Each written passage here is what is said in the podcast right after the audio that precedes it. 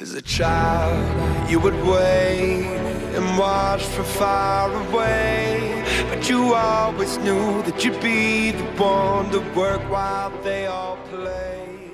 Oi, galera, bem-vindos ao PG Quarter. A gente continua em clima de mundial e agora a gente vai falar das quartas de final. Se você quiser, até volta um episódio, ver como é que foi a fase de grupos e depois você vem ouvir direitinho esse das quartas de final. Foi, foram quatro dias super emocionantes e assim, é, eu curti demais assistir esses jogos. Para comentar comigo, Aguinaldo, como sempre, a gente deu uma dividida nos times assim que a gente tava mais curtindo assistir. E aí eu vou fazer metade e Aguinaldo vai fazer outra metade. Então, Aguinaldo, vamos começar. Vamos lá, que essas quartas de final aí das quatro MD5, três foram full stomp, só uma aí que podia ter ido para qualquer um, do, um, do, um, dos lados. Então vamos falar rapidinho aí so, sobre esses jogos e é isso. Pois é, as quartas de final começaram dia 22 de outubro e começou com hype, pelo menos na minha opinião, porque o primeiro confronto foi T1 contra HLE, dois times coreanos, e os dois desenvolveram muito bem na fase de grupo, né? A T1 veio numa crescente maravilhosa, fez 2-1 e depois fez 3-0 na primeira parte e na segunda parte. E a HLE veio subindo de 1, 2 e depois ela fez um 3-0. Foi muito, muito, muito impressionante o desempenho desses dois times coreanos na fase de grupos. Eu estava muito empolgada porque como a gente sabe, a HLE ela veio da fase de entrada, né? Veio subindo e tal. E a T1 tem o Faker, então só de ser a T1 já é empolgante. E o jogo começou é, com muito com muita estratégia assim por parte da da T1. Eu gostei muito do draft deles e achei o desempenho deles no geral assim cauteloso, mas até ousado para o estilo de jogo que eles vêm é, apresentando, vinham apresentando, né? Mas apesar da minha empolgação tremenda, deu para sentir a diferença do nível de jogabilidade assim de cara. A HLS sofreu muito desde o começo do jogo. O macro da T1 foi assim impecável desde o primeiro minuto quando eles pisaram no mapa até o final. É, é indiscutível como eles evoluíram e como a coaching staff deles estuda e analisa e monta o jogo totalmente em cima de, de, de counterar o time inimigo, assim, de todas as formas possíveis e imagináveis. A T1 teve um jogo super controlado desde o começo. Eles começaram dando roaming, que não é uma coisa muito clássica da LCK, assim. O, o Keria, ele deu um roaming muito absurdo, assim, passando pelo mid e indo até o top.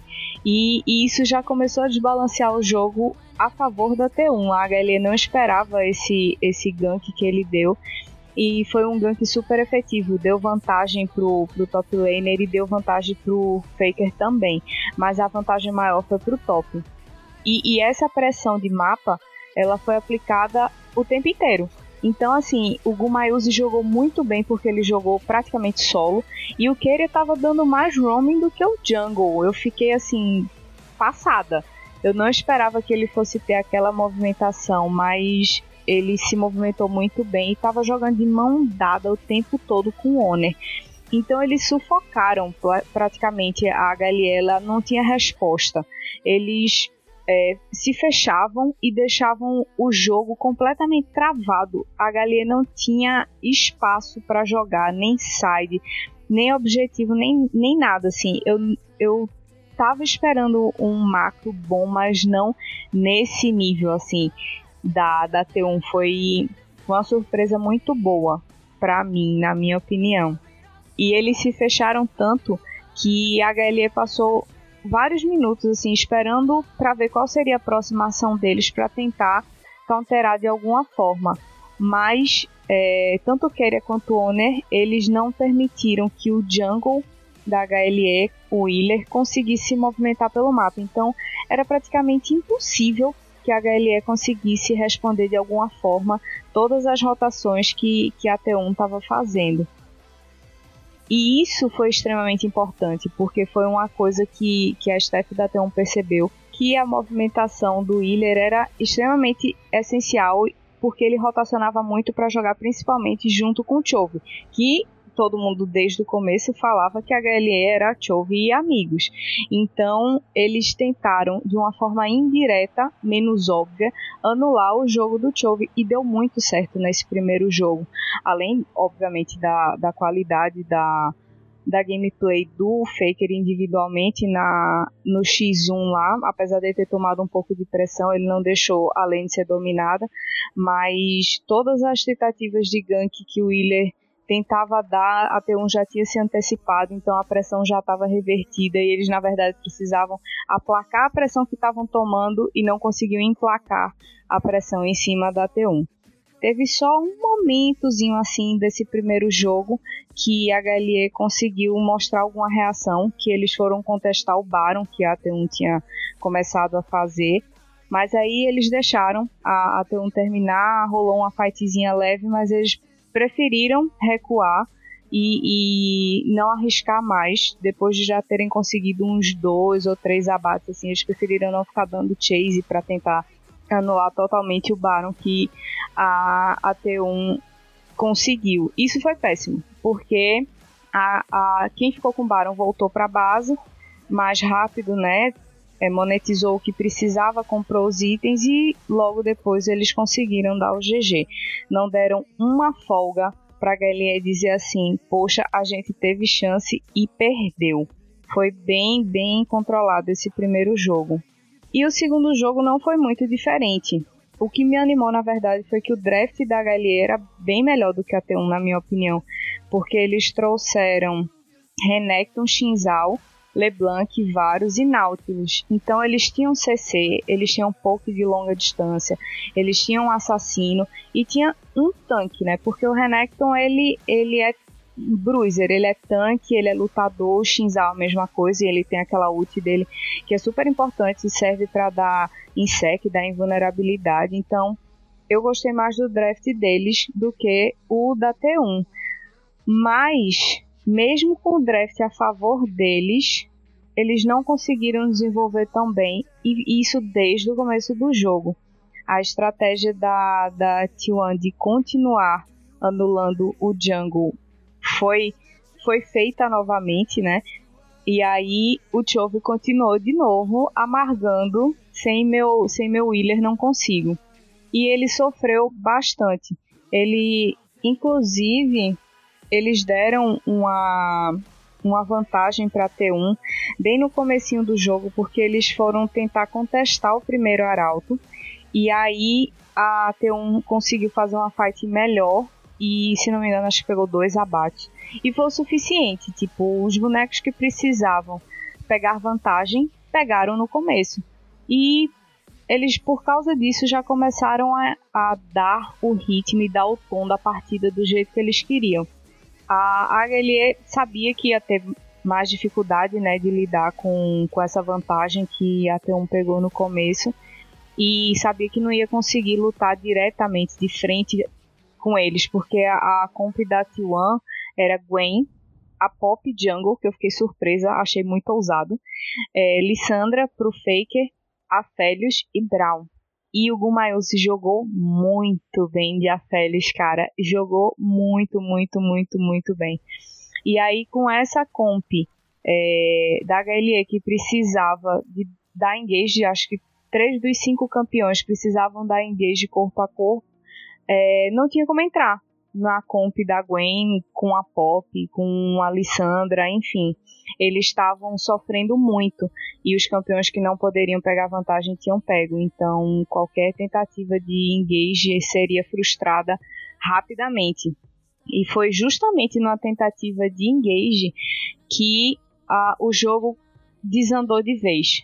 Foi numa luta pelo segundo arauto que o Wheeler entrou muito cedo. Acho que ele ficou tão empolgado que não tinha ninguém no pé dele naquele exato momento que ele tipo se antecipou muito. Ele deu um engage, entrou no meio da T1 inteira antes do pit ali do do Arauto E aí ainda estava chegando o Renekton, ainda estava chegando o resto do pessoal e ele foi prontamente abatido, porque a T1 fechou toda nele, ele lutou, espalhou, todo mundo achou que ia conseguir dar um insect, mas não tinha ninguém do lado para conseguir pegar o gancho do insect, e ele só foi devorado. E aí eles já começaram a luta com um a menos e justamente sem o jungle, né, para tentar um smite, um roubo, alguma coisa assim.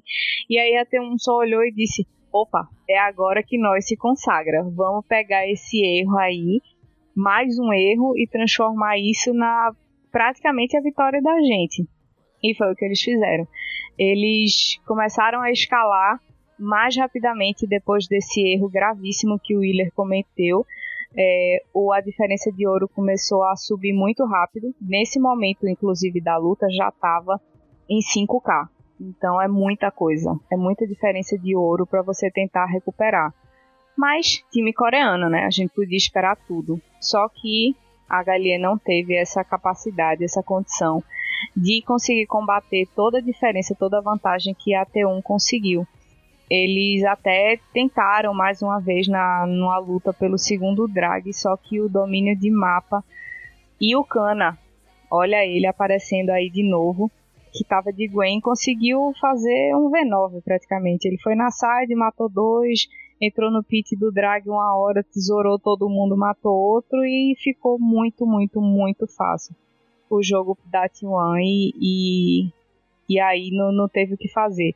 Rolou o terceiro drag, logo em seguida um barão e a T1 só foi pro GG. Já no terceiro jogo, a HLE tentou resolver esse problema da, da marcação em cima do Wheeler, né? Eles tinham que resolver isso, porque você jogar com um jungle que estava sendo totalmente anulado é você jogar com um, um, campeão a menos. E não tem condição de você jogar uma partida competitiva a nível mundial contra um dos melhores da Coreia desse jeito. Então eles tentaram dar um pick comfort tanto pro Wheeler como pro Morgan, que é o top laner para tentar ver se eles conseguiam aliviar essa pressão do mapa no top e na jungle e deixar a bot lane que estava se virando muito bem na medida do possível com o Deft e o Vista para ver se eles conseguiam fazer essa reversão do top para o mid e tentar emplacar um jogo diferente. Mas eles tomaram um, um draft que não habilitava tão rápido assim é, as lanes principais, porque a T1 pegou é, um Gnar, um Talon, um Alessandra de novo, a Felius de novo e o Trash. E a gente sabe que o Keria estava jogando horrores de Trash. E o Gumayuzi ninguém precisa falar nada, o Aphelios dele estava destruindo, sei lá, desde sempre, e eu não entendi porque eles não baniram. Porque na minha cabeça não faz o menor sentido, depois de eles terem, terem tomado tanta pressão no bot e nas fights desse, desse Aphelios eu não entendi por que é que eles simplesmente não baniram. Mas enfim, deixaram passar. A T1 não foi boba nem nada, pegou e foi para campo. A botlane tomou um pouquinho de pressão, mas quando Kana e o Owner perceberam que eles estavam tomando pressão, eles desceram insta, insta, porque eles não queriam nenhuma lane prejudicada e eles sabiam que se o bot tomasse pressão, eles iam tomar pressão no resto do mapa inteiro. Então o, Owner, o deu um TP, o Owner apareceu e aí esse gank já foi super efetivo e desandou super cedo o jogo da HLE, não teve o que fazer. Esse gank trouxe abates e deu vantagem para T1 além de espaço de mapa.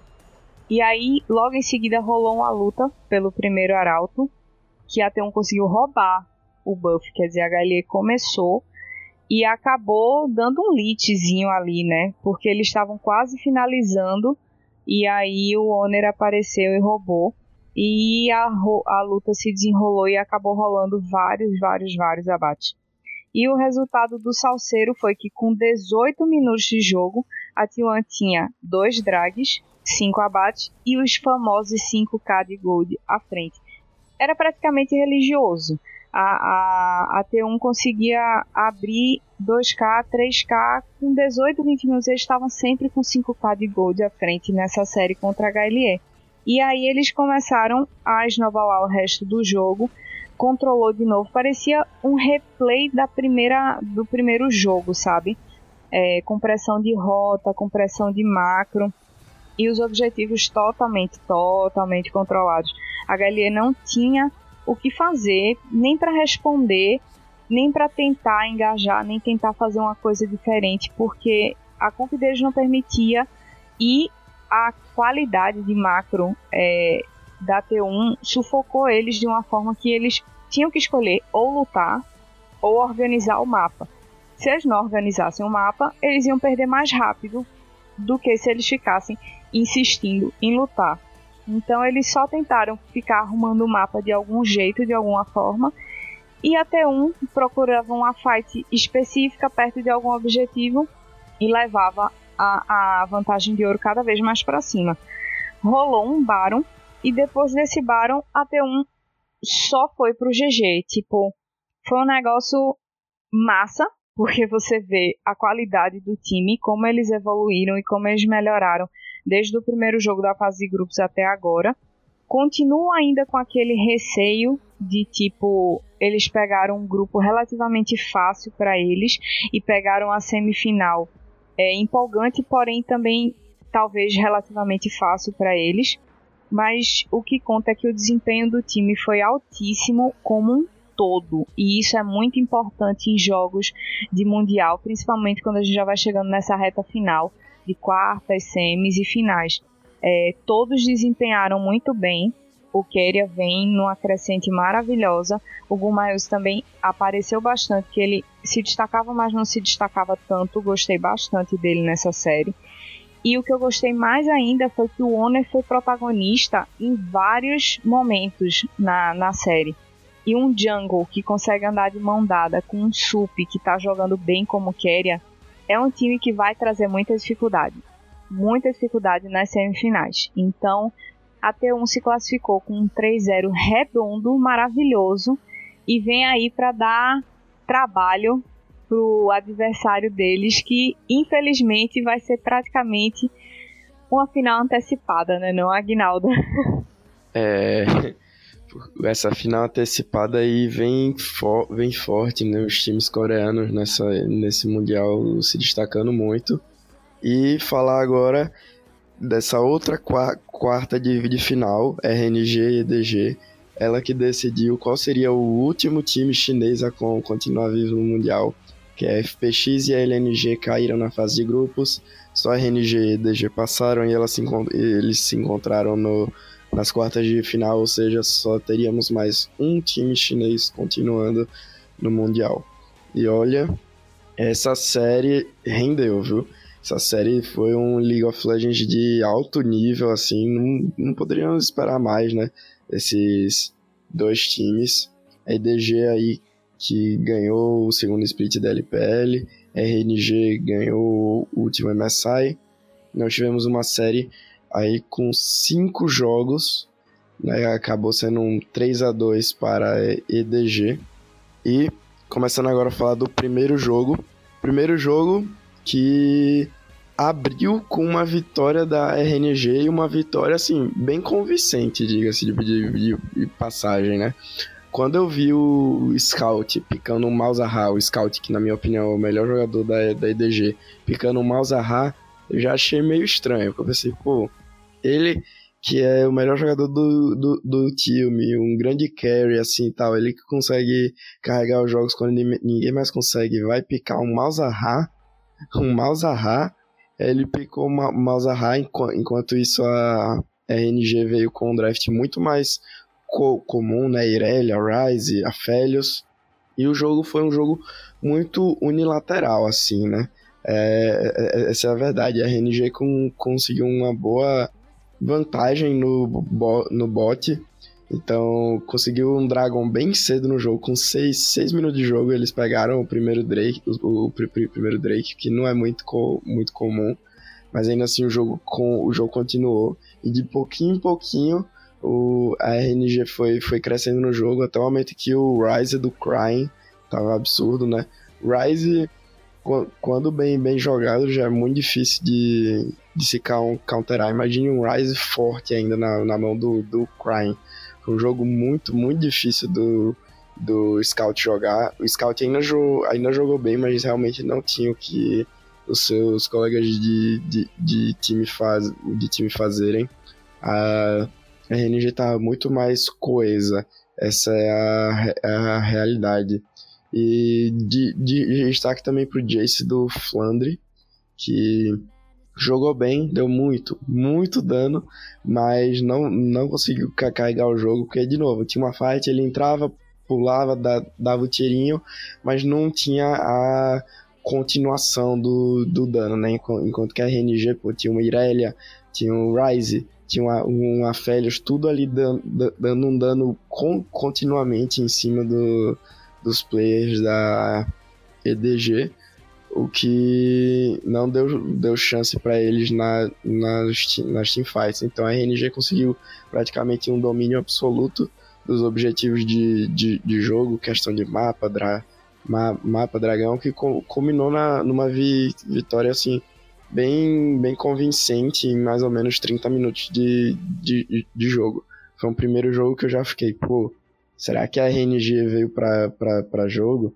Será que os, cam os campeões do, do MSI jogam de diferente no stage internacional, os caras estavam realmente muito, muito empolgados nesse primeiro jogo. Nessa hora, inclusive, o meu bolão ele, ele teve esperança. Meu bolão nesse momento teve esperança. Ele achou assim, não, realmente entraram.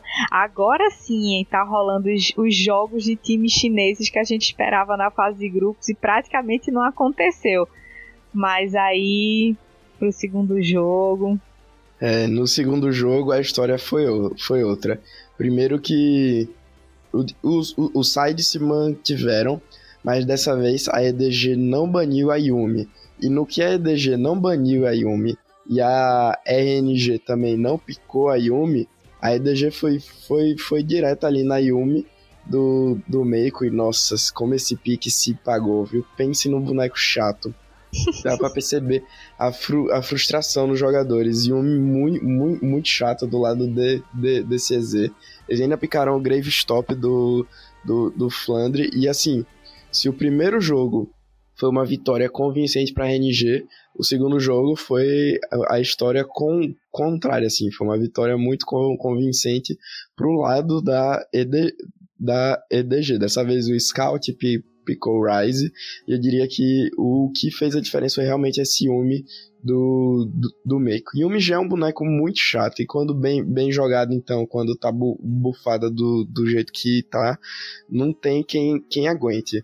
De, de, destaque pro pique de N do, do Crime. Acho que os mid laner nessa série estavam aí tentando uns, uns piques mais não ortodoxos, vamos botar assim.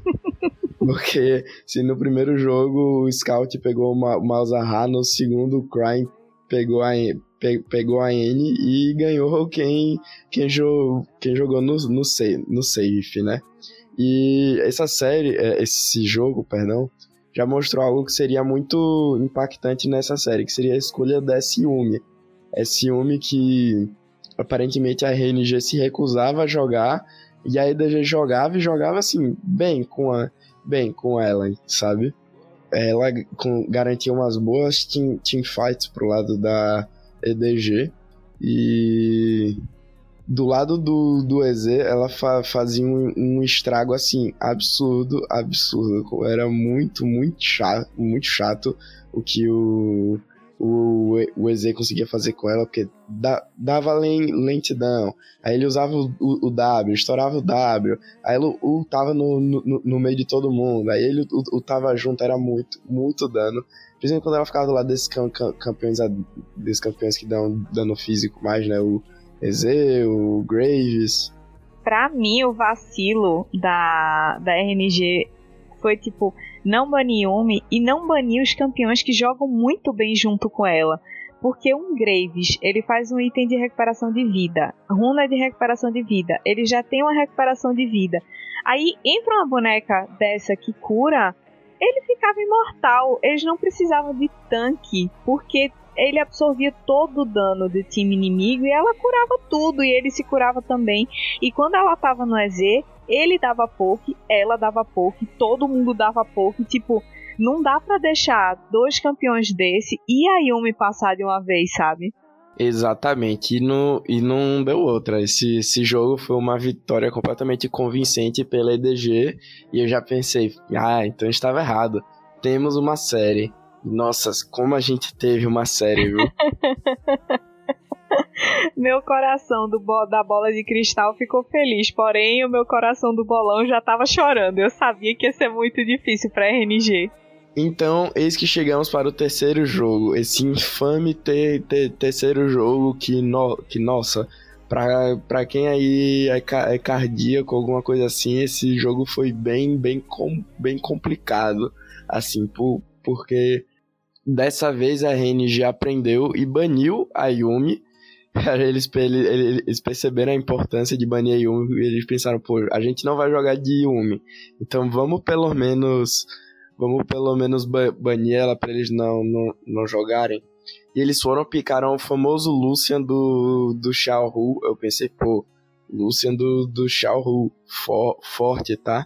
E o Azir do Scout, né, do lado da ED, EDG, pô, forte também. Então, esse jogo, pense num, num, jogo que durou. Du, du, du, durou, acho até muito mais do que deveria, né? A EDG a EDG começou o jogo bem de, de, de, devagar, assim, bem até fraca. A RNG começou me melhor. Uh, a, a, MF do Gala e o Rakan do Domingue estavam jogando muito, muito bem. O, uma, uma coisa que me, que me deixou bem curioso, assim, foi o pique de Galho pelo lado do, do Crying. Realmente não, não, não esperava o Galho aparecer mid nesse Mundial agora, principalmente com os outros mids estão tão carry apare, aparecendo e tal, ele pegar esse mid de esse esse, esse, esse mid de, de Roam, sendo que é, a EDG tinha ba, ba, banido o, o, o, TF, né? Então eles imaginavam que a RNG tava querendo fa fazer. O Crime picou o galho e assim, no começo do jogo a, a, a, até que se pagou, mas aí do mas aí foi caindo, caindo assim até o final do jogo até uma, uma, uma realidade que era assim, o Galho conseguiu dar até com, com conseguiu dar no começo do jogo mais, mais dano do, do, do que o, o Azi, mas aí com, com o, tempo pa, passando do, do jogo e tal, o Galho caiu muito, muito e o, o Azi do Scout só foi ficando mais, mais e mais, for, mais forte. Isso foi algo que apareceu assim muito, muito durante, durante a série, esses é, picks de, lei, de late game e tal. De, de, de novo, o Viper picou a Felios de novo. E se dessa vez não teve Yumi pro Meiko, teve Lulu. O, Mei, o Meiko tá jogando muito bem com o Piozinho né, né, nessa série. Nossa, os Piozinhos estavam tá, bem, bem chatos né, nesse jogo. E bem, se foi um jogo que começou bem, bem pra RNG, à medida que o, te, o, o tempo foi passando, a EDG foi, foi jogando me, melhor ali o macro, se mantendo viva no, no jogo, até ali o mid-game, quando, quando realmente seus bonecos atingiram um, pequeno spikezinho ali, aquele spike do primeiro, se, segundo item, principalmente o Azil e o Aphelios, e com a Lulu bu, bu, bufando eles, eles só foram conseguindo mais vantagem, mais vantagem, principalmente durante as fights, por, porque, pô, são, são, são bonecos muito hard carry. E do lado de uma Lulu, então não, não, não tem o que esses bonecos não, fa não façam, né? A MF do, do Gala até esboçou uma, uma reação e tal, o menino tava muito é, inspirado, incorporou o, o, o Uzi ali durante umas fights, inclusive, mas não, não deu outra. A, a, EDG conseguiu no começo segurar o jogo e, de, e depois tra transformar em uma bola de neve que não tinha espírito de use que descesse ali no Gala que carregasse esse jogo. Mas foi um jogo muito mais disputado do que os dois primeiros e que deu muito mais emoção, diria assim. Eu tô super feliz porque esse tá sendo o Mundial do, dos supes de Piozinho, é Nami banida, é Lulu aparecendo, é Yumi aparecendo. Eu tô no paraíso, assim. Eu acho que pra ficar mais feliz, só se aparecesse uma Jana, assim, de repente. Aí eu acho que eu ia chorar de emoção. tadinha, ela não consegue aparecer, mas que eu tô feliz, tô. Nunca imaginei na vida que eu ia assistir um mundial onde tivesse Ban e Yumi e Inami. É inimaginável, porém, obrigada, Riot, é isso aí. Não, se teve um boneco que, apare... que apareceu, foram esses bonecos de, de piozinho. E eis que vamos para o quarto jogo. O, o, o quarto jogo que parecia que tava a, a, assistindo assim o segundo jogo de novo, principalmente pelos picks. Era o Scout de, de Rise, o Flandre de Graves, o Meiko de Yumi, aí você tinha o Crying de N de novo, a Félix de Gala e o, a Lulu do Ming. E nossa, esse jogo foi um jogo que, assim, quando eu vi o Scout picando Rise, o Flandre de Graves, o Meiko de Yumi, eu falei, hum, PDG ganhou. Se esse jogo for, for que nem o segundo jogo de novo, ainda mais com essa N aí do Crying que não me convenceu, é, então, então acabou a série 3-1 EDG, vamos de, de Next. Só que a realidade foi, foi outra completamente, né? desde o do início do jogo, a N do, do, do Crying tava jogando muito, muito bem, tava dando uns. Tá, jun, junto com o, o Jarvan do, do, do, do Way, estavam jogando muito, muito, muito bem, com muito muitos skimms assim espalhados pelo mapa, ainda mais com o roaming do Ming, né, a, a Lulu dele para dar aquele buffzinho de novo. E desde do, do, do, começo do jogo, essa foi a, a, a história, né? Uh, o, o Java e a N pro, procurando skimps ali na, ali na jungle, ali no, no, no mid, em qualquer lugar. O Ming se lo, locomovendo para ajudar eles. Enquanto que o Gala e o, e o, e o Xiao Hu só iam é, com, conseguindo ali suas pequenas vantagens, pequenas vantagens, fa, fa, farmando, até que o jogo se tornou uma bola, uma bola de, de neve absurda e eu, e eu pensei, ué, cadê a EDG? Eles não vão, fa não vão fa fazer nada, não vão esboçar nenhuma reação. Cadê o, o Flandre de Graves? Ca cadê a, a Yumi pulando nele, ele, ele lutando e, e dando um quadra kill ali no, no meio? Nada, nada. E é, não, não, te, não teve nada. Parecia que a gente tinha voltado pro início da série com uma RNG muito, mas muito dominante e ganhando da, da EDG em menos de, de, de 30 minutos, somente com base assim na bola de na bola de, de neve, sabe? Foi um jogo muito, muito de um lado, ainda que no, no início ele tenha ficado meio even, é, ali depois do, do, do, dos 10 minutos só, só de, de, de, caiu, a RNG partiu muito, muito para cima e não, não, não deu outra. Iam, iríamos ter um Silver Scrapes nas quartas de final entre dois times chineses. E o jogo 5 tava prometendo. Pois é, e foi uma loucura, assim, porque no primeiro jogo você assistiu e disse, não, nossa, é RNG dominante, certeza que essa série assim, vai ser no máximo 3 meses vão ganhar.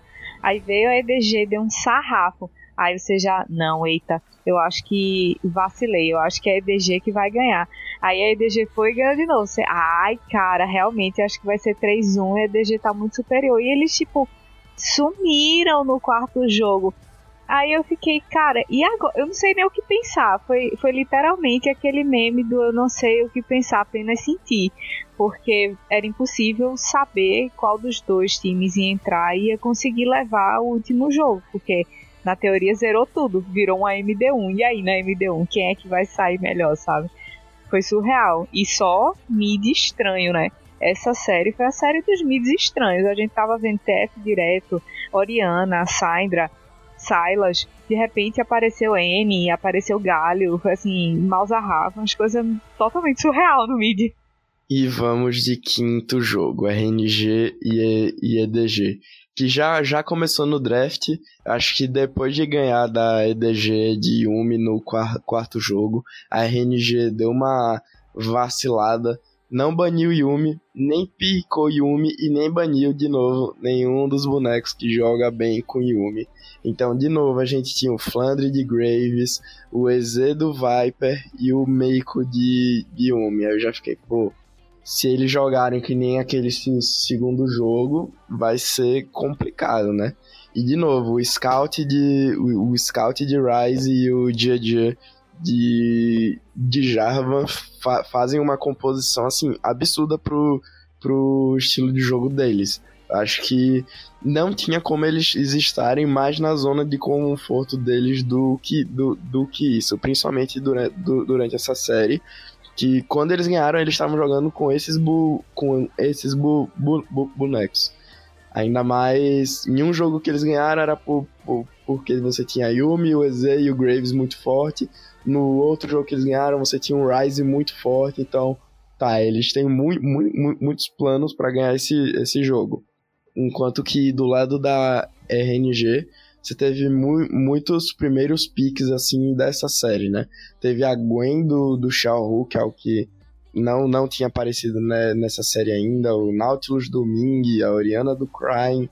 Então você fala, tá, os dois times estão com propostas muito diferentes, né? A EDG tá apostando full no, no safe, se aproveitando que a RNG não baniu os bonecos deles e estão jogando ali com os bonecos que eles jogaram quando eles ganharam, enquanto que a EDG, ou enquanto que a RNG tá com uns, um, uns picks novos e tal, que não tinham aparecido nessa série ainda. Vamos ver se esses picks eram realmente umas, umas cartas na manga ou se tinha motivo para eles não terem aparecido. E ó, eu acho que tinha um motivo para eles não terem aparecido.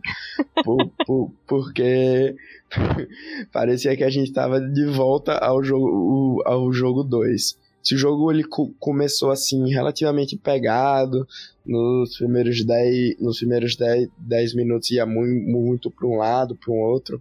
Acho que a distância começou muito no top. O Flandre de Grave estava bem do, do, dominante no início, do, no início do jogo. E, bom, você já, já, já tá com Graves com vantagem. E ainda com o passar do tempo, você vai ter um EZ e um Rise forte com uma Yumi do lado.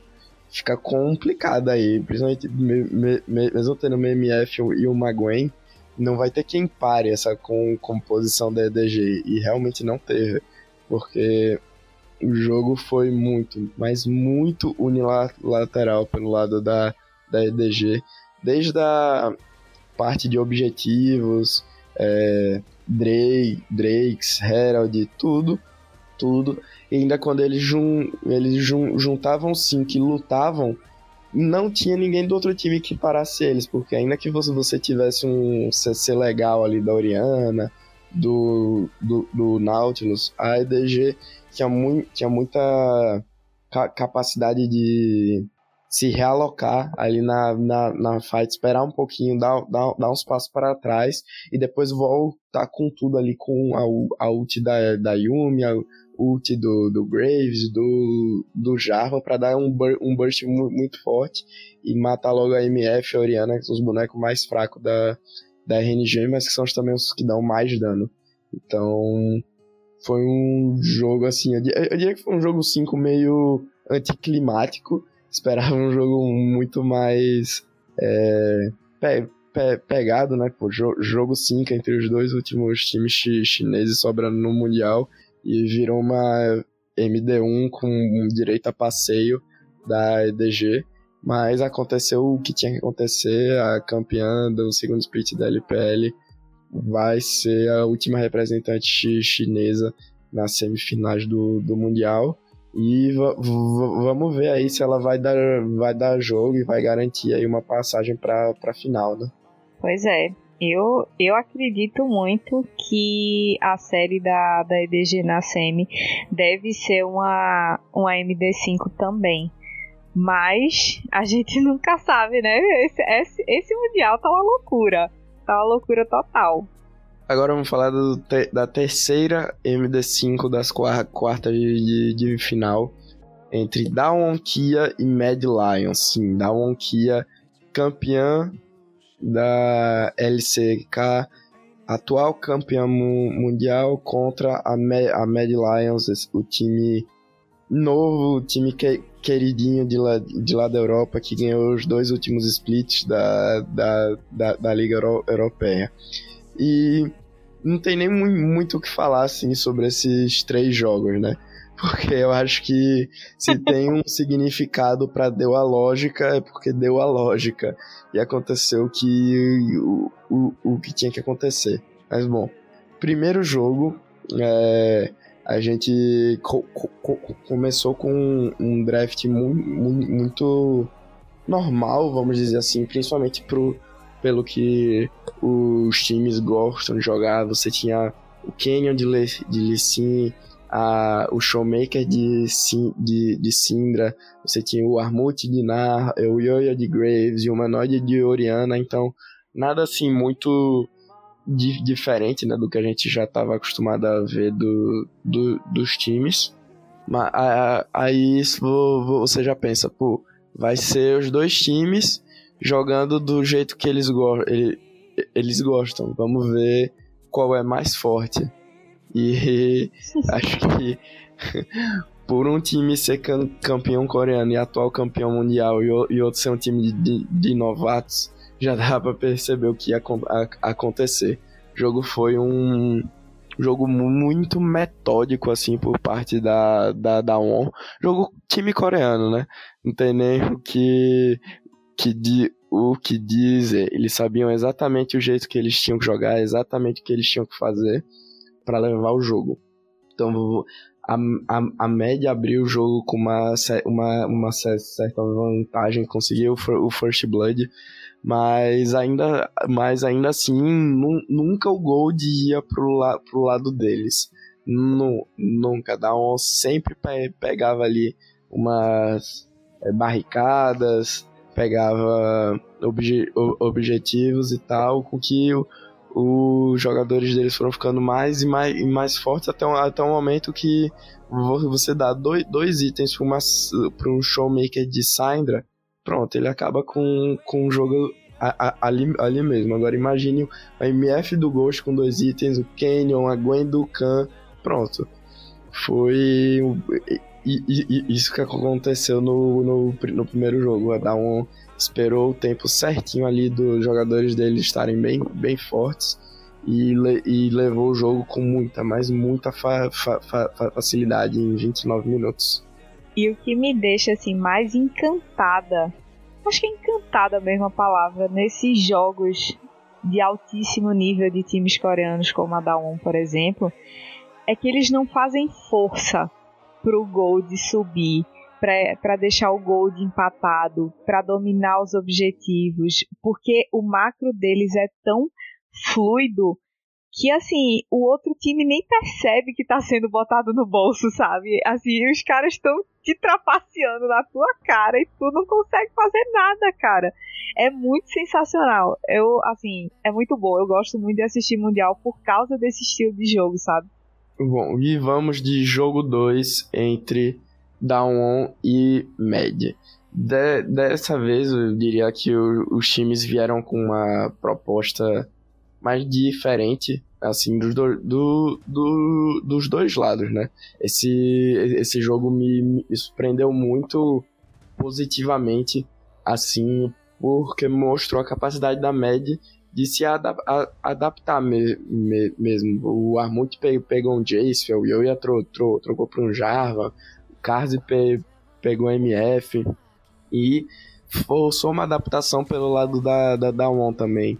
Né? O, o Ghost teve que trocar para um Jin, o Showmaker para um, um, um Azir, e nossa, esse jogo foi, foi uma montanha russa de emoções, porque a gente assiste o primeiro jogo já pensa, pô, é isso aí, galera, vai, vão ser três jogos, três stomps pro lado da, da, da ONU, não, não vai ter o que a Med fa fazer, não. Esse jogo, durante um bom, assim, um bom tempo de, de, de, de jogo, tava muito pro lado da, da Med, muito, muito mesmo pro, pro lado da Med, principalmente por causa do eu, o do Eubioia. Ele que, que garantiu gran, grande parte dos objetivos pro, pro time, que conseguiu segurar o Gold pro, pro lado deles, dar, van, dar vantagem para suas lanes e tal. E, em questão de, de objetivo e tudo, tava tudo pro lado da Med, não pro lado da, da, da Dawn. Né? O que não é, não é comum. Vamos dizer assim, principalmente se tratando com, com, contra um time coreano. A média que, que tava na, na frente em, que, em questão de barricada, em questão de Dragon, em questão em questão de, de, de, mapa até ali a metade do, do, do jogo, quando a Dawn meio que esfriou a cabeça e pensou, não, vamos botar o nosso macro em, pra, em, em, em prática, vamos com, conseguir mais, mais torre, mais torre. E foi lá só em 30 minutos de jogo que a Dawn realmente com, com, conseguiu vi, vi, virar o jogo. Ghost do, o Ghost estava muito, muito forte com esse Jin, esse Jin dele, só bal, bal, bal. Era só pancada, só pancada. E não, não, não teve Oriana do humanoide que segurasse ele.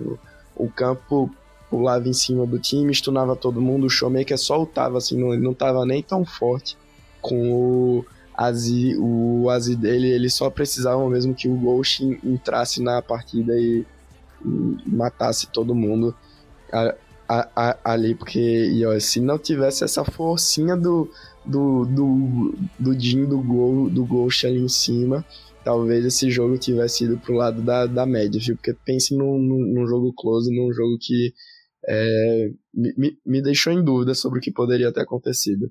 Eu tive esperança, não vou mentir. Eu achei que ia dar. Mas a Mad se perdeu, assim, do nada ela começou a, a dar vantagem para pra Daon e a Daon não brinque serviço, né? E eu acho que assim, aquele Jin do Ghost, na verdade, tava dando mais dano porque ele tava usando a própria skin, né? Deve ter algum buffzinho aí que a Riot não revela, um segredo. Quando o cara usa a skin dele que ganhou no Mundial, aí ele fica bufado e começa a dar mais dano. Porque, cara, cada balada do Jin era uma pedrada na cabeça, cara. Bizarro, bizarro o dano que ele tava dando. Eu também acho que tem algum. algum. algum buff, buff, buff, secreto, né? Eu, eu, eu, só, eu só imagino aí, né, dando spoilerzinho nessa semifinal de ter um Idaon, o Faker com skin dele o Showmaker com skin dele. Vamos ver quem vai ganhar, né? Ai, sim! Bom, jogo 3 aí de, de, de, dessa série que a, a, acabou até que me, me, me surpreendendo po, positivamente, mas como eu disse no início, deu a lógica e é, deu a lógica. Jogo 3 da ON e Med. De novo, a Med mu, mudando seus picks, tem, tem, tentando se adaptar mais ao jogo da Daon e tal. Enquanto, enquanto que a da, a, a Daon não, ela joga com o que eles estão acostumados a jogar já é, que a gente já viu ele jogando ne, ne, nesse próprio Mundial, mas sempre com um twistzinho a mais, né? Dessa vez você, a gente teve Pike na, na, nas mãos do Barrel, Pike que tem um tempo aí já, já que não aparece, né? Principalmente nesse meta aí de suporte de piozinho e tal. Se você tem um Pike na, na mão do Barrel, né? Su, suporte, algo bem, bem diferente, enquanto que os, os outros jogadores não. De novo, o Showmaker de Syndra, o Canyon de, de, de, de Lee Sin. Já do lado da Med, de novo, é o Yoya tro, tro, trocou de boneco, foi com Gragas, o Armut pegou o, Kong, ó, eu esperava mais do Kong do Armut, né? O Kong não, não, não tem mais aparecido tanto do jeito que aparecia, mas o Armut é muito conhecido por, pelo Kong dele. Aí, então, quando ele picou, eu pensei, pô, essa ca carta na manga dele é uma ca carta na manga bem forte. Mas acabou que esse jogo foi um jogo bem assim. Pode dizer, foi um, foi um jogo bem, bem peculiar, né?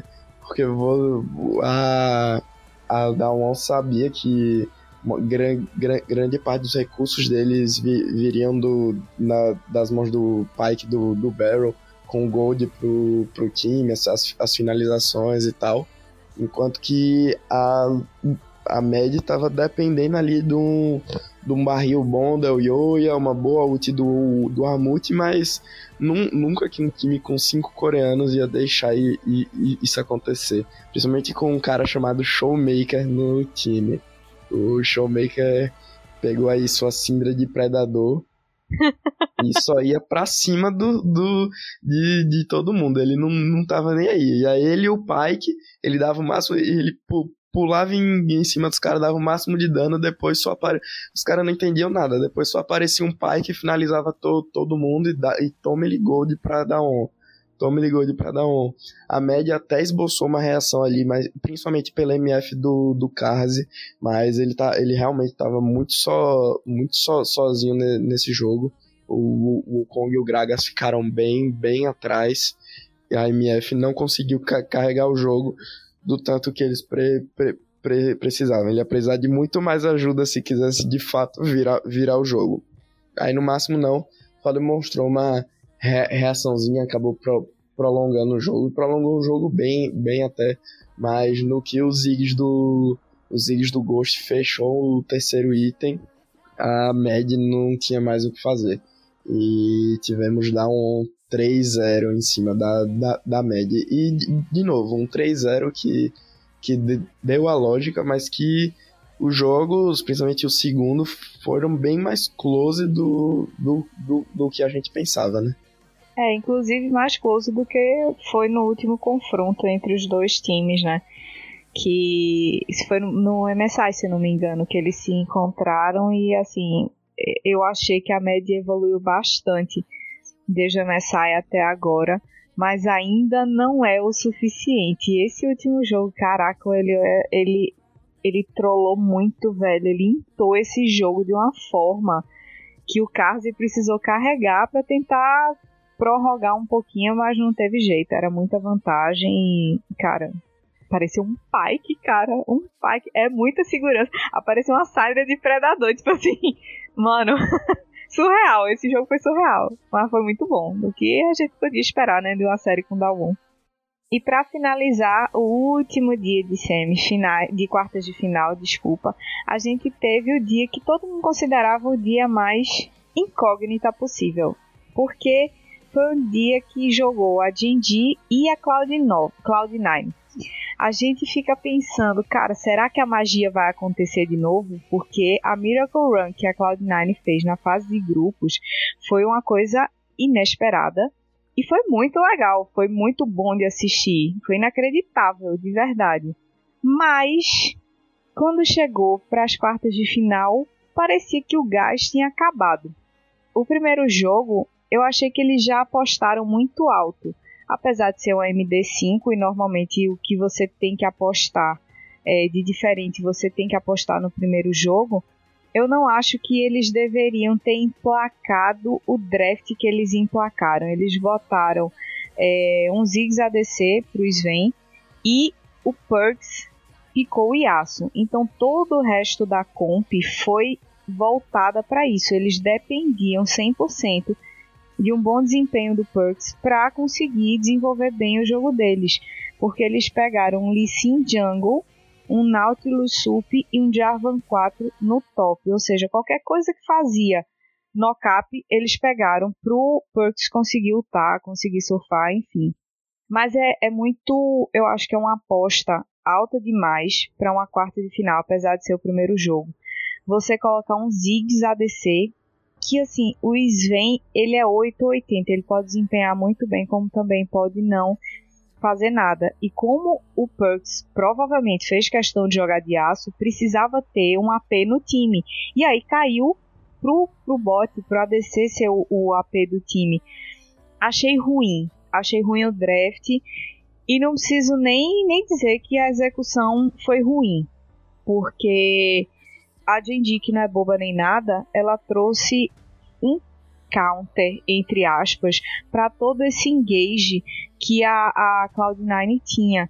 Porque mesmo com um Jarvan que podia dar engage, um Nautilus que podia dar engage, tancar um Lee Sin e tudo, eles trouxeram um Kennen, que é muito importante, é uma resposta muito boa para esse tipo de composição que quer ir toda para cima do seu time, porque ele ou dispersa todo mundo ou mata todo mundo. E aí o, o problema já começou na bot lane, porque a Jinji botou pressão hardmente, porque o Ruler estava jogando super bem desde o começo, eles tinham mais pressão na lane porque eram um Aphelios e um Lulu. E aí o Sven, sei lá o que deu na cabeça dele, que ele andou para frente, o Sup também andou para frente, e aí eles tomaram pau, porque a Lulu tem uma super pressão, ela não parece, mas é um maguinho que ele tem bastante dano mágico. E o Aphelios também tem bastante dano no começo do jogo. Então, um Ziggs não tem dano para responder e o Nautilus não tá tão, tão forte assim, tão tanque assim para aguentar o poke que eles dão no começo do jogo. E aí, os abates começaram por aí. A Genji continuou passando o sarrafo porque ela fez o primeiro arauto e aí pegou o arauto e soltou no bot. Quer dizer, eles não queriam que o Sven tivesse vantagem alguma, eles não queriam deixar essa bot lane crescer para conseguir rotacionar e começar a fazer o jogo pro Perks no mid, pro Yasuo. E aí eles garantiram a primeira torre e e assim, depois que eles garantiram a primeira torre no bot, o Ruler começou a passear pelo mapa pegando todas as outras barricadas que tivessem disponíveis para ele. Então ele ficou muito rico. Muito rico. Todo o dinheiro do jogo que ele podia coletar, ele coletou. Ele pegou a maioria das barricadas solo, porque o, o, o Sup estava rotacionando junto com, com o Clid, rodando pelo mapa numa boa, simplesmente ignorando o resto que a Cloud9 estava tentando fazer, porque um Jarvan 4 no top não consegue puxar tanta wave, porque a função dele na verdade não é essa. O Nautilus estava tomando pressão porque tomou prejuízo no começo. E aí o que dava para fazer era tentar rotacionar junto com o Lissin para tentar fazer alguma coisa. Mas não adiantou muito. A primeira reação que a Cloud9 teve foi um dive quádruplo no top. O Ruler estava lá sozinho, de boa, farmando wave, e aí subiram quatro para matar ele. E a Cloud9 ainda levou um sacode, porque o Ruler não só levou um, como deu tempo do resto do time chegar, porque ele ganhou tanto tempo, ele estava tão forte que ele conseguiu ganhar tempo, e aí o resto do time chegou e rolou aquele samba lelê. Azedou demais para Cloud9 isso, e ainda por cima deu o segundo arauto de graça para Dindi. Ou seja, eles já tinham ganhado um arauto e levado uma torre por causa desse arauto, agora eles pegaram o segundo e obviamente iam levar a segunda torre com ele. E a diferença de mapa de gold só ia crescer. A Cloud9 deu uma segurada, deu aquela, ô, oh, calmou, calmou aí, vamos segurar aí, vamos ver o que, que a gente consegue organizar para fazer, vamos ver se os caras dão uma vacilada. E aí, numa jogada muito legal no mid, eles conseguiram equilibrar a partida, porque eles conseguiram vários abates, fizeram a, a, a Jindy recuar. Aí eles conseguiram equilibrar o Gold, fizeram Baron e com a pressão do Baron eles equilibraram o mapa. equilibraram o mapa todo. Eles ficaram deixando tipo a Cloud9 focar nos drags, que foi o que ela fez. E aí eles conseguiram empatar o Gold, mas isso já estava com 32 minutos de partida. Então a gente tava meio que assim, a gente fez uma cagadinha aqui, vamos deixar o tempo passar para a gente conseguir retomar, chegar no pico de poder do, de todo mundo junto para a gente conseguir fightar. Aí rolou uma fight no mid e aconteceu a coisa mais surreal que eu imaginava que pudesse acontecer num jogo desse. O Perks achou que ele podia matar o Clid, que o Clid tava bem com, com, com um pouquinho HP assim, começou a recuar. E aí o resto da Genji começou a recuar junto com ele. Ele achou que ele ia conseguir surfar nos Minions e irritar o cara. O resto do time do lado dele. Assim, eu não sei qual foi o surto que passou na cabeça dele naquele momento. Mas morreu. E aí a Genji virou e fez: Oxi, a gente ganhou um abate de graça. Os caras estavam meio que recuando, porque o time todo sabia que não adiantava dar chase naquela hora. Então, assim, a gente recuou e fez: vamos meter pau agora, vamos botar pressão. E aí o, o a Genji fez um barão é, depois de um tempinho. E, e a Cloud9 correu para fazer a alma, né? Enquanto o Perks estava renascendo. Mas aí é, não adiantou muito eles fazerem a alma, porque a Genji começou a colocar pressão nas sides. E aí, quando deu o tempo do Drag Ancião nascer, a, eles foram para lá pro kit, né, para fazer. E a Cloud9 não conseguiu chegar a tempo para revidar. Eles fizeram o Drag Ancião e o Barão. E aí não tinha mais o que fazer, né? Os caras com Drag Ancião e Barão, eles destroem qualquer tipo de, de, de torre, de, de, de Nexus. e time junto. Então eles só foram para cima e deram GG. Um jogo que eu achei que foi até. Se a Cloud9 tivesse trollado tanto, eles tinham mais chances de reversão. Mas assim, foram umas trolladas meio bizarras, começando no bot e depois o Perks dando chase no, no Cleed, assim, foi bronzódia total. No jogo 2 eu achei que podia de repente aparecer a magia, né? Porque no meu bolão, não vou negar, eu acreditei na magia depois da Miracle Run. Eu coloquei a Cloud9 ganhando da D&D eu acho que foi o mesmo surto que o Perks teve quando resolveu ir atrás do Cleed. Aí eu pensei, não, agora nesse jogo 2 a gente pode ter um a um aí para ficar numa boa. Mas não deu. Apesar do draft da Cloud9 ter sido assim aquele draft bem parrudo, porque eles trouxeram Leona, Malphite, Pop na jungle, Silas no mid e MF ADC. Então a MF tinha distância para bater, tinha aquele paredão gigante para ficar tancando para ela e ela ficar batendo, lutando, fazendo o que quisesse na backline. Só que a, a execução de novo da Cloud9 não foi muito boa. Além da Genji ter trazido mais uma vez uma resposta focada nisso, é, porque eles trouxeram Rakan Syndra e Lee Então, como o time de novo da Cloud9 precisava entrar, precisava ir para cima, eles arrumaram respostas que tiravam os caras de cima do resto do time deles. E aí não adiantava a Leona dar um engage, o Malphite dar um engage, a Pop dar um engage, o Silas dar um engage, porque ia ter um Rakan encantando e dando knockup, uma, uma Syndra stunando, empurrando, um Lee chutando. Então, seria uma comp difícil de ser executada, apesar de ser parruda. Eles precisavam esperar muito que o tempo passasse para eles conseguirem buildar tranquilamente para aguentar a pressão do dano da, da D&D no caso. Mas o First Blood veio rapidinho, rapidinho, rapidinho lá no mid, porque o Cleed tava ligadaço. Aí foi dar uma forcinha lá no, no BDD falou: E aí, brother, vamos pegar esse Perks aqui, bobão, que tá dando sopa. E aí foi lá e garantiu o primeiro abate. Ele achou pouco, resolveu fazer o tapetinho pro top, foi lá para cima é, deu vantagem pro, pro Rascal e desceu pouco tempo depois, depois de fazer uns campos da jungle, desceu e abateu o Perks do mesmo jeito, pela segunda vez, tipo, ele desceu, gankou o BDD e o, o Perks estava levemente avançado, tomou CC, stun, morreu e é isso, pedalou. O Perks, inclusive, intou demais, demais nesse jogo e já vou dar spoiler nessa série toda não jogou. Não jogou. Com 14 minutos de jogo, a Jinji já estava com 5k de gold à frente. E, obviamente, não deixou o Perk jogar, né? Porque a, uma das forças da, da Cloud9 era o Perks, mas quem se destacou, na verdade, foi o Fudge, o top laner, e o Blabber, que é, jogou super bem, apesar de ter trollado várias vezes, né? Que de vez em quando baixava o Blablas nele, mas por incrível que pareça, pegando assim, juntando tudo que ele fez na, nas três partidas, ele e o Fudge foram os que desempenharam me melhor, assim, na minha opinião. E aí, depois desse, desse 5k de gold à frente que a Genji pegou, o placar de abate já estava tipo 6 a 0 para a Genji. Rolou uma play no, no drag, a Genji só foi para cima, engajou a Cloud9 e aí bateram os 10 de diferença de gold. Eles não, não precisavam mais fazer nada. Eles ficavam procurando fight, via se a Cloud9 caía, se não caía. Aí eles foram lutar no top.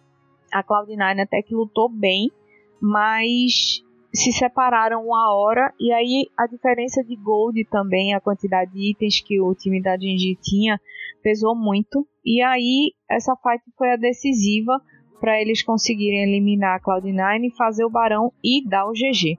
E aí na terceira partida a gente pensa, não, vamos ver se eles trazem alguma coisa um pouco mais sem ser counterável de uma forma tão fácil, né? Vamos ver se o, dedinho deles aquece e eles entram para jogar. E eles entraram para jogar. Esse jogo fez a diferença. Esse jogo eles acordaram, parecia que finalmente tinha uma Cloud9, aquela, aquele resquício da Cloud9 que conseguiu o Miracle Run né, na, na fase de grupos. E aí o First Blood saiu para eles num gank do Blabber, foi tipo aquela vingancinha, sabe? E sabe quando você sente que ficou no coração? Eu senti que ficou no coração. Ele gankou o mid, abateu o BDD e conseguiu descer, foi em direção ao bot, mas aí ao mesmo tempo que ele fez isso, o Fudge acabou morrendo e deu um abate de graça para Jinji. Ficou rolando uma perseguição braba lá no rio entre o drag e o mid. Aí todo mundo começou a descer, se juntou ali para fazer aquele aranzinho maroto que a gente já conhece. E todo mundo da Cloud9 voou tipo para cima do BDD. Começou a tirar ele do, do jogo porque ele tava de Zoe. E aí era muito difícil, tipo, você deixar uma Zoe crescer de graça. Então o foco no começo do jogo era totalmente anular ele. E eles fizeram isso muito bem conseguiram empurrar as lanes também depois dessa fight. Fizeram o arauto e aí a Jinji, para não deixar o negócio de graça, foi lá e fez o segundo drag. O foco da Jinji foi muito pra bot lane, porque do mid pro top eles estavam sentindo dificuldade de fazer algumas rotações e, e a, a Cloud9 estava chegando bem cedo ali na, naquela região do Arauto e, e pro top. E aí eles ficaram focando no drag. E a Cloud9 foi deixando, tipo, deixou o primeiro, deixou o segundo, aí no terceiro resolveu brigar. Só que eles chegaram super atrasados. E aí a Jinji só olhou e falou: Não, mano, a gente não vai deixar esse drag para vocês. Pegou o buff e pegou a malinha e saiu correndo. Como eles chegaram atrasados, não deu para fazer muito nada. E eles estavam com muita vantagem. Eles deveriam ter chegado mais cedo. Eles deveriam ter forçado uma luta pós-drag. Eles deixaram só a Jinji recuar e ir embora para casa com todo o dinheirinho e o terceiro buff a ponto de alma, né? E aí, na, na hora de lutar pela alma, a Cloud9 chegou bem antes e ela resolveu se juntar toda dentro do pit. na hora que o Sven estava passando desavisado, veio uma bolha do soninho lá da jungle e pegou ele a galera da Dindi não teve dúvida, né? Assim que ele adormeceu, voou todo mundo para cima. O, o Jin abriu a ult e aí foi só tiro, porrada e bomba. Eles destruíram a Cloud9 e conseguiram fazer a alma com muita, muita, muita tranquilidade. E toda aquela vantagem que a Cloud9 conseguiu no começo do jogo, deu esperança para todo mundo que estava assistindo, para os torcedores e tal, foi indo por água abaixo porque a Jinji começou a gostar do jogo e começou a dominar, fazendo o que eles fazem de melhor, controlando todo o mapa. E aí a, a Cloud9 passou de protagonista para espectadora, né? Começou a ver a vantagem indo rio abaixo, toda a agressividade da Jinji virando para cima deles e eles sem conseguirem responder nada. Inclusive a Jinji fez o Baron e garantiu um ace logo em seguida numa luta do mid, e depois dessa luta, o que, é que eles fizeram? Estavam com Baron, estavam com Alma, estavam com tudo, deram GG. A Cloud9 viu a esperança ir toda por água abaixo depois de uma luta mal executada no pit do Baron. E como eu disse, tipo, toda a esperança era que a gente visse o Perk jogar bem, é, o Vulcan também jogou muito mal, o suporte, meu Deus do céu, ele deu umas trolladas assim violentas, violentas, fora de posição, engage na hora errada. E o Fudge e o Blabber foram os que ficaram mais estáveis no, no frigir dos ovos, assim, foi o que jogou melhor. Uma tristeza para quem apostou na, na mágica, na magia, como eu, porque eu realmente tinha esperança que eles conseguissem pelo menos fazer um 3-1 em cima da Genji, mas time coreano em semifinal no AMD5 é isso, né? Não tem como pensar que pudesse ser diferente, mas eu, espero, eu esperava que fosse um pouquinho menos ruim para Cloud9. Então, a Jinji se classifica junto com a EDG e junto com a T1 e a Dawon. E aí a gente tem aquela chave que é a final antecipada no coração de todo mundo. A gente vai ter no sábado, dia 30, o confronto entre a Daon e a T1. E no dia 31 a gente vai ter o confronto entre Genji e EDG, que a gente vamos ver quem é que vai prevalecer, né? Se vai ser a Coreia ou se vai ser a China, de repente a EDG é a redentora aí de toda a LPL. E esse confronto entre Dawon e T1 eu não espero nada menos do que cinco jogos de uma hora cada um. Bom, mas se teve algo que as quartas de final nos ensinaram é que não existe ma magia, só existe a lógica E vamos ver se isso vai se manter aí para essas semifinais. Eu tô full hype, quero ver demais esse jogo do sábado. Já tô até com frio na barriga só imaginando o confronto de Daon e T1. Então é isso, pessoal. Eu espero que vocês tenham curtido. Continuem ouvindo. A gente vai estar sempre no final de cada fase gravando e mandando, botando no ar para vocês ouvirem todo o resumo do que rolou. Essa, essas quartas de final foram 3 3 zeros então foi assim, um pouco mais curtinha e, e, com muita prevalecência dos vencedores. Mas foi muito interessante de acompanhar e eu tenho certeza que a semifinal, o hype, vai, vai entrar na veia de todo mundo e a gente vai assistir jogos maravilhosos. Então continue acompanhando. Não deixem de acessar o site do Puxadinho para ver tudo que está rolando por lá, as opiniões sinceras, o pessoal que está falando sobre filme, série, seriado, anime, sempre tem novidade lá, sempre tem texto novo. Entrem nas redes sociais também para continuar acompanhando a gente. E é isso. Um beijão, Aguinaldo. Obrigada você pra Dodói, mesmo assim gravou comigo. Valeu, pessoal do Puxadinho. Até a próxima. Muito obrigado, Jana. Muito obrigado por puxadinho. Vamos lá, que estamos agora na, na reta final. Não vamos perder o gás, não. Tamo junto. Falou.